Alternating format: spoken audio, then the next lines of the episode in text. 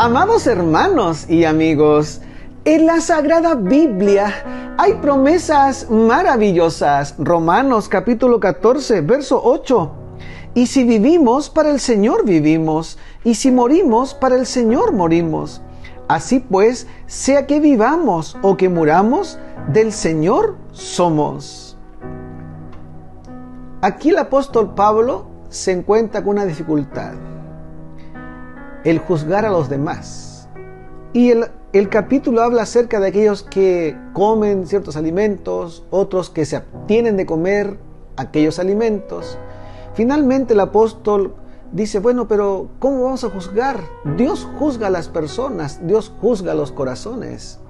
Hay pautas para ser un buen cristiano en la Biblia y esas pautas debemos seguirlas.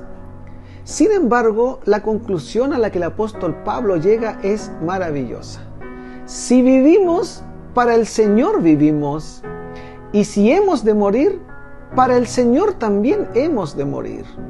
Por eso esta mañana, más que pensar en lo que los demás están haciendo, más bien pensemos en lo que yo estoy haciendo y si he de vivir, que viva plenamente mi cristianismo en Cristo Jesús y si he de descansar, descansar en el Señor.